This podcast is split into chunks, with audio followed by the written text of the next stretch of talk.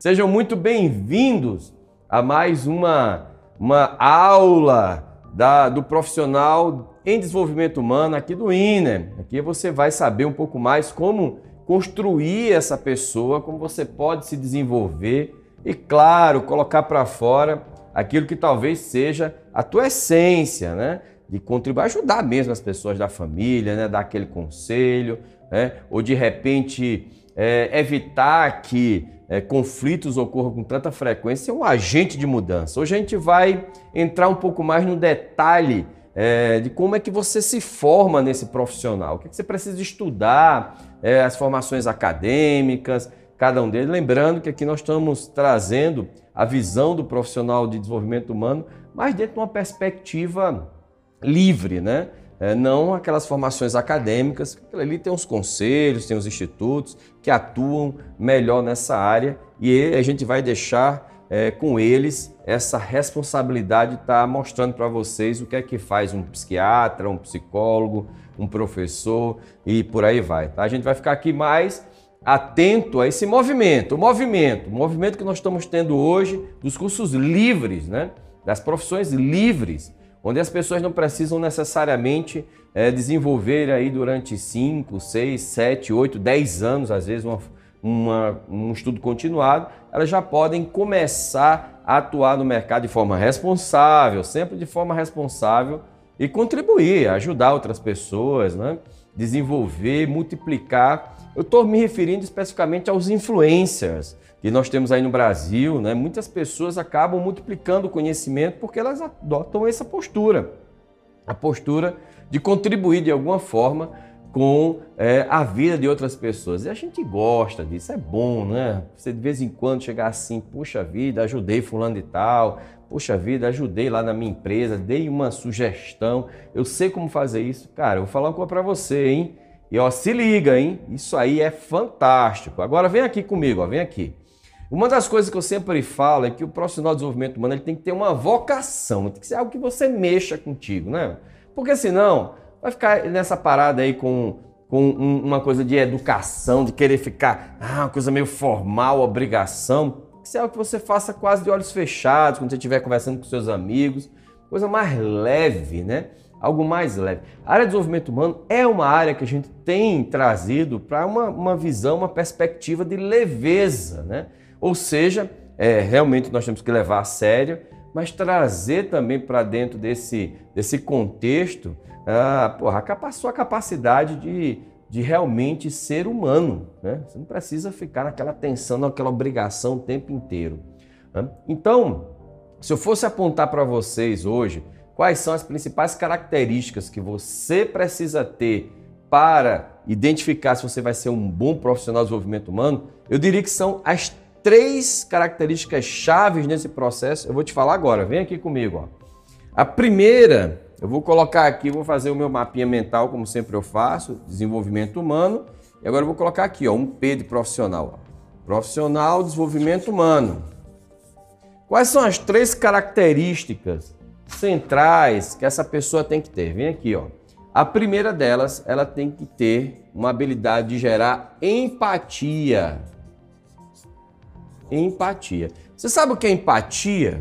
As pessoas sempre me perguntam, Eduardo, que empatia? Empatia é se colocar no lugar do outro. Olha, eu vou te falar, você jamais vai se colocar no lugar do outro, né? Afinal de contas, senão você estaria invalidando uma lei de Lavoisier, uma lei da física. Você não se coloca no lugar do outro. Quando fala empatia, é você enxergar as circunstâncias, os fatos sobre a perspectiva do outro. É ter um interesse em ver utilizando-se os mesmos, é, mesmos, mesmos critérios que a pessoa está vendo, aquelas cenas, aqueles problemas que estão sendo apresentados. Muitas vezes é, ela está tendo uma, uma visão que, se você não entender, não compreender qual é a visão que ela está tendo e o entendimento sobre aquilo, você vai acabar julgando pela sua régua de valores. E eu vou falar algo para vocês. Uma das maiores dificuldades que a gente tem dentro dessa profissão é evitar julgar. Nós somos uma fábrica de julgamentos. Né? Nós somos uma fábrica de julgamento, até porque o nosso córtex pré-frontal é especialista nisso. Ele vai fazendo análise, comparação, comparações e a gente acaba utilizando os nossos valores para definir se aquilo que a pessoa está passando é certo ou errado. Mas o mais interessante nisso é que quando você se abstrai dessa ideia do, do, do julgamento, ou seja, você entra nesse estado de não julgamento, de não julgar, você vai precisar ter outra coisa. Então a empatia dentro da área de desenvolvimento humano, ela migra para a criatividade a criatividade e a curiosidade. Significa isso, Eduardo? Você tem que ser criativo e curioso. Porque criativo, você vai ter que fazer boas perguntas, vai ter que criar perguntas. Você vai ter que tentar criar cenários e tentar entender os cenários daquele outro sobre uma perspectiva de flexibilidade cognitiva. Porque se você ficar ali rígido, é, percebendo o outro somente pela perspectiva dele, você vai acabar virando mais uma pessoa, um julgador da vida alheia do que um profissional. E curiosidade, curiosidade em entender o outro. Criatividade em fazer as perguntas certas e curiosidade em entender o outro. E essa curiosidade, eu digo para você, que sem dúvida nenhuma vai ser algo que vai diferenciar a grande diferença que eu entendo entre os profissionais nessa área é a capacidade que as pessoas têm de ser curiosas, em tentar sempre aprender com o outro. Eu sou uma pessoa muito curiosa. Quando alguém faz alguma coisa, eu já pergunto como ela fez aquilo, né? Quero entender como é que ela fez para aprender. Eu aprendo muito rápido, né? Por quê? Porque eu estou com a antena de curiosidade ligada, né? Uma vez uma pessoa, eu, eu, eu estava no ensino médio ainda, né? E, e, claro, no ensino médio a gente sempre tem uma disciplina que é muito legal, né? Eu não sei se ainda hoje tem, mas era artes, educação artística. Lembram disso? Educação artística. Né? O pessoal que fez a educação artística a gente já sabe a faixa etária aí, né? É? O pessoal já sabe aí a faixa etária, né? Educação artística. Na educação artística você tinha ali várias atividades, tinha atividade de teatro. E quando eu fiz teatro na educação artística, né? A gente foi lá para se desenvolver. Uma das coisas que me chamou mais atenção é que no teatro eu precisava aprender a interpretar personagens, né? E eu não sei se você já teve a oportunidade de fazer um curso de teatro, uma oficina. E rapaz, interpretar um personagem não é uma coisa fácil, não.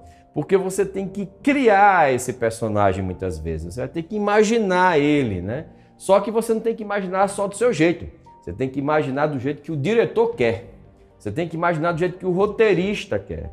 Você tem que imaginar de um jeito que a, a narrativa que está sendo criada deseja. Não é do seu jeito, né? senão seria fácil. E aí é onde cai aquela. É onde você entra com a tua flexibilidade cognitiva. É deixar o seu ego um pouquinho de lado e dizer o seguinte, cara, eu vou entender aquela pessoa do jeito dela.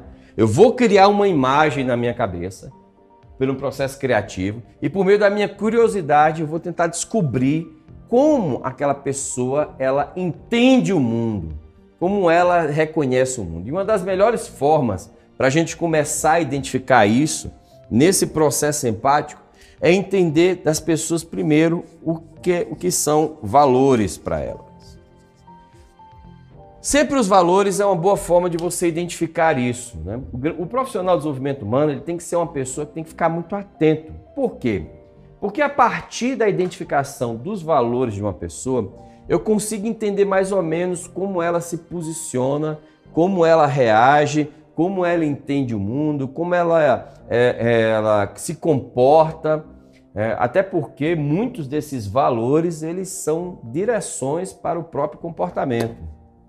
Eu vou falar, vou, vou ser bem polêmico aqui agora. Seguramente quem estiver assistindo aqui o chat, nós temos três grupos. Nós temos os grupos dos conservadores, né? Pessoal da direita ali, né? E aí tem um pessoal que é mais radical da direita, tem um pessoal que é menos radical, pessoal que defende a bandeira do conservadorismo. E o que é conservadorismo prega?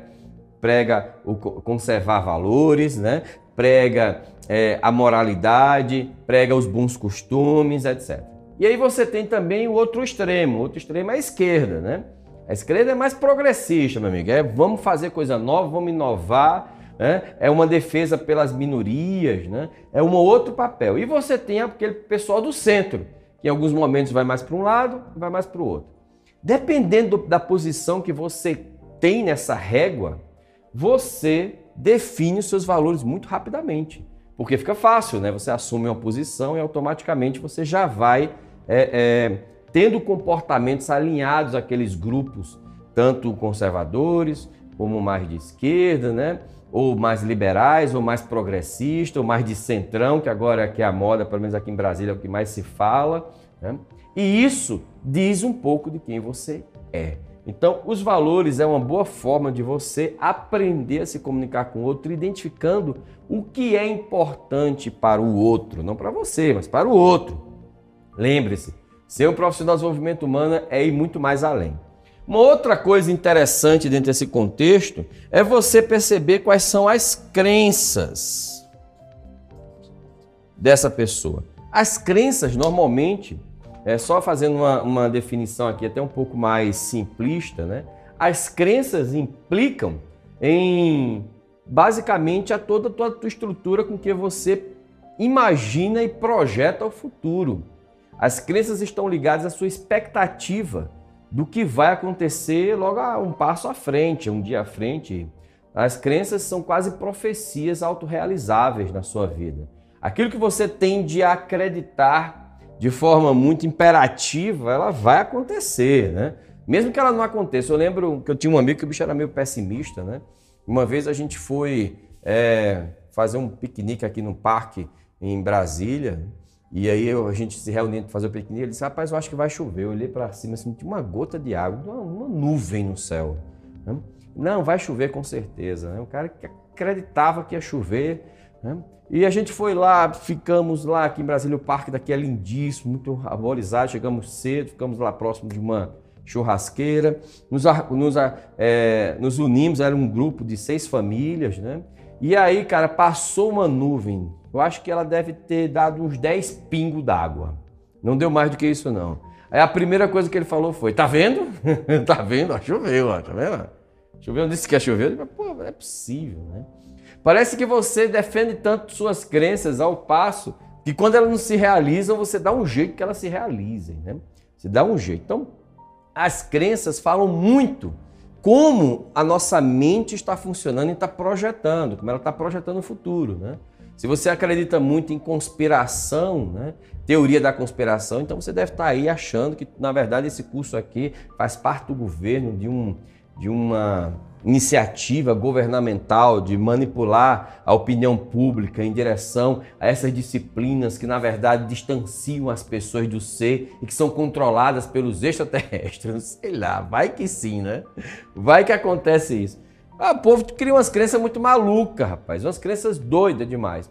Uma vez, quando eu estava começando a, a trabalhar com hipnose, e o povo tem umas crenças de hipnose que eu olho assim e digo, meu Deus do céu, da onde veio isso? Né?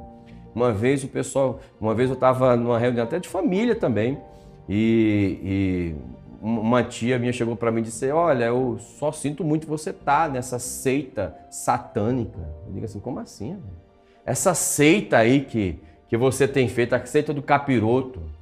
Eu digo, mas como assim? Né? Porque você agora trabalha com hipnose, mas não tem nada a ver com a coisa. Hipnose é científica, não tem nada a ver com né, com esse tipo de argumento, né? Ah, essa, olha, você na verdade agora você virou um manipulador de mentes. Né? Se eu fosse uma pessoa que manipulava mentes, eu ia para o Congresso Nacional com certeza, né? Ia dar uma, uma olhada ali para o pessoal. São crenças, né? são mitos que se criam, né? É, é, acho que foram dois meses atrás, eu fui procurado por uma pessoa que me fez uma pergunta, Eduardo, é, a, com a hipnose eu posso modificar o DNA de uma pessoa? Eu digo, graças a Deus que não, graças a Deus. Você já imaginou a gente modificando o DNA da pessoa com hipnose? Daqui a pouco a pessoa virou uma barata, né? Mudou o DNA, virou uma barata, virou um rato, né? Não pode isso, cara. Claro que não. Então, se tem um monte de crenças dentro do processo. E a crença ela define um pouco como esse repositório interno está girando na sua cabeça. Uma coisa meio maluca isso, né? Mas é, enfim. Então, o profissional de desenvolvimento humano tem que ter empatia. Né? Isso é uma coisa que ele precisa ter. Empatia é desenvolver criatividade e curiosidade. Empatia em tentar descobrir o outro. Né?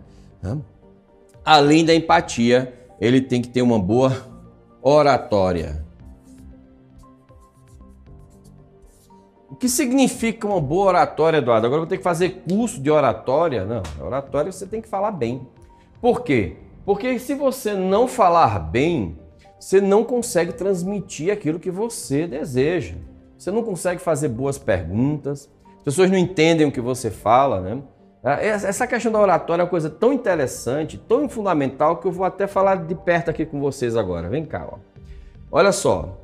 Quando você pensa, né, vem comigo, quando você pensa em se comunicar, a comunicação, ela é a arte de todas as artes, mas ao mesmo tempo ela é a fundamentação para tudo que você faça.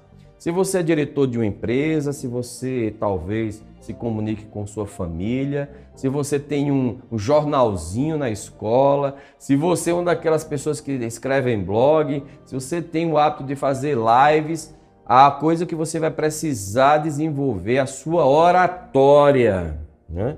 É a sua a forma como você estrutura as suas histórias, sequencia os conteúdos, a forma como você traz isso para o seu dia a dia de uma forma leve, né? de uma forma em que as pessoas possam aprender com você. Hoje, a, a, dentro de uma perspectiva de oratória, né, e a gente pode ir lá até para, para a época bem a, a, a, uma época em que a gente basicamente só escutava histórias porque não tinha TV. Nós tínhamos mais o hábito de conversar com os outros, contando as histórias que a gente teve no dia a dia. Inclusive, recentemente eu tive uma cliente que ela chegou para mim e disse que uma coisa que ela mais detesta hoje é a reunião de família, porque o povo fica contando as histórias do outro. Eu digo, mas rapaz, então, deixa eu te falar uma coisa. É, ó, eu não quero te, te, enganar, não, tá? Mas é só isso que acontece em reunião de família do, do mundo inteiro. O povo vai ficar conversando o quê? É contar a história um do outro, é reunião de família. Vai o povo todo, né? Porque a gente desacostumou com isso. A gente só quer agora vídeos cultos, né? a gente só quer ideias extraordinárias, a gente quer é, conteúdos incríveis. A gente quer entrar no Instagram já está com a live com um debate super profundo sobre alguma coisa. E aí, quando a gente vai para a seara da história do nosso dia a dia, a gente meio que desinteressa dessa parada aí. Mas aí o que acontece? Você fica assim, putz, cara, eu tenho que ficar agora vendo o pessoal falar de BBB, né? Que agora todo mundo fala de BBB, eu não aguento mais, cara. Que aí, você sabe o que, vai estar no BBB? Eu digo, rapaz, eu não sei não, bicho. Eu era para ter até sabido, mas eu não sei ainda não. Mas eu vou descobrir. eu nem sei se o Fiuk entrou no BBB. O Fiuk entrou no BBB, será? Eu não sei se o Fiuk entrou no BBB. Eu só sei que o Fiuk ia entrar no BBB. É a única notícia que eu fiquei sabendo. É que o Fiuk ia entrar no BBB. Mas o fato é que você tem que aprender a levar a sua comunicação para as outras pessoas. E a comunicação é base de tudo. Já dizia Chacrinha, quem não se comunica se, se trumbica. Né? Então, como é que está a sua comunicação? Hum, como você tem pronunciado aquelas suas ideias? Como é que você tem sequenciado para que as pessoas possam guardar isso de uma forma mais afetiva e afetiva e também assertiva, né? Afetiva com afeto, com emoção e também assertiva direcionada. Como é que está a sua, é, a sua comunicação quando você se vê no papel de tentar explicar alguma coisa para alguém? Você se explica bem, a pessoa entende o seu lado, ela costuma te escutar. Você é uma daquelas pessoas que quando abre a boca o pessoal se distancia. Quando eu era adolescente, vem para cá agora. Quando eu era adolescente, né, as pessoas chegavam assim para mim e diziam: é, Eduardo, olha, você é uma pessoa que as pessoas ah, gostam muito de conversar. Eu contava umas piadas, né? Eu não sei se você já percebeu, mas eu tenho um sotaque um pouco é, diferente, né? Porque eu não sou daqui de Brasília, né? Eu sou do Nordeste. As pessoas sempre trazem isso, essa questão do, né, do nosso jeito muito engraçado de conversar as coisas e tal. E, e, e, lá no Nordeste é muito comum a gente. Fica, a gente fica colecionando piada durante a semana para contar no final de semana as reuniões com os amigos e tal, aquela coisa toda, né? E quando eu estava contando as piadas, né, pô, era bacana pra caramba. O problema aconteceu quando eu comecei a querer aprender a tocar violão. Eu queria ter a mesma ideia, né? Começar a tocar violão. Só que eu tocava tão mal violão que as pessoas não se aproximarem de mim, elas se distanciavam. Ou seja, eu estava utilizando uma outra habilidade para gerar comunicação, que é a música, que é muito bacana. Só que no lugar das pessoas se aproximarem de mim, elas se distanciavam.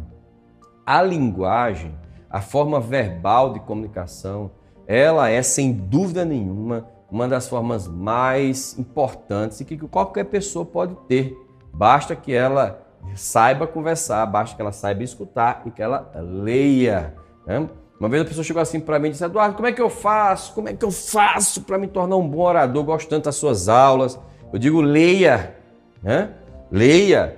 Né? Ninguém consegue falar bem, como a gente dizia lá no. Na... o português bem dizido. Você não consegue ter um português bem dizido, né? bem, bem conversado, se você não lê. A leitura é importante. Eu digo mais, a leitura narrada, falada para que você possa ir começando a entender as conjunções, entender as orações, os conectores entre as orações, como é que você inicia uma frase, como é que você conecta uma ideia a outra. Tudo isso faz parte da sua oratória. E a sua oratória, aqui oratória, vem para cá, aqui, isso, oratória. A sua oratória é, sem dúvida nenhuma, uma das partes mais importantes de todo esse contexto. Oratória. Ai, ai, ai, muito legal. e a outra habilidade, né, que eu costumo dizer que as pessoas precisam ter, você, né, é, é, que talvez vai te diferenciar e você vai definir como é que você vai adentrar nessa área de desenvolvimento humano, é porque você tem que ser uma pessoa que goste de pessoas. Uma vez eu tinha um amigo que ele dizia assim: Eduardo, sou hipnoterapeuta, mas eu não gosto de pessoas. Eu digo: então, meu amigo, deixa eu te falar uma coisa. É melhor você seguir outra área. Vai seguir a área de TI, que aí você fica ali no computador, né? Sozinho no computador. Ah, vai seguir essa área de games, você fica jogando ali contra o computador. Ah, vai ser engenheiros. Engenheiro fica né, só nas plantas. Cara, se para você é, entrar no desenvolvimento humano, você tem que gostar de pessoas. Você tem que gostar de estar com as pessoas, você tem que gostar de escutar as pessoas. Né? Você tem que gostar de estar junto de outras pessoas. Senão você vai estar ali apenas querendo somente ser uma pessoa que está querendo aparecer. Né? Vocês querem entrar no desenvolvimento humano agora, querem ser influência. Mas elas não querem, elas não gostam de pessoas, elas querem curtida, elas querem autoridade, notoriedade, elas querem aplausos no final. Mas quando é mesmo para você desempenhar o seu papel de realmente de ter acolhimento, cuidado e apoio a outras pessoas, você tem que gostar de pessoas. E gostar de pessoas é gostar mesmo, tá?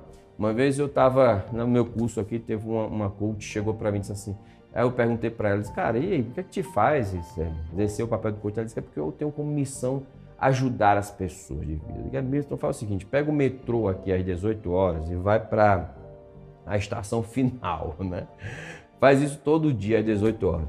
Se você gostar estar no metrô às 18 horas ali lotado, com um calor desgraçado, povo ali, meu amigo. Olha, vou te falar, com um cheiro diferente, né? De final de dia ali, meio suado. Aí você volta aqui. Cara, se você não for uma pessoa que não realmente não gostar do convívio social, vá fazer outra coisa, né? Vai ser é motorista, sei lá, vai fazer, vai fazer outra coisa. Tudo dá tudo certo também. Tá? Agora, para ser um profissional de desenvolvimento humano, você tem que gostar de pessoas. E é isso que gera um ciclo, né? Olha só a coisa curiosa. A tua oratória é desenvolvida a partir da tua comunicação.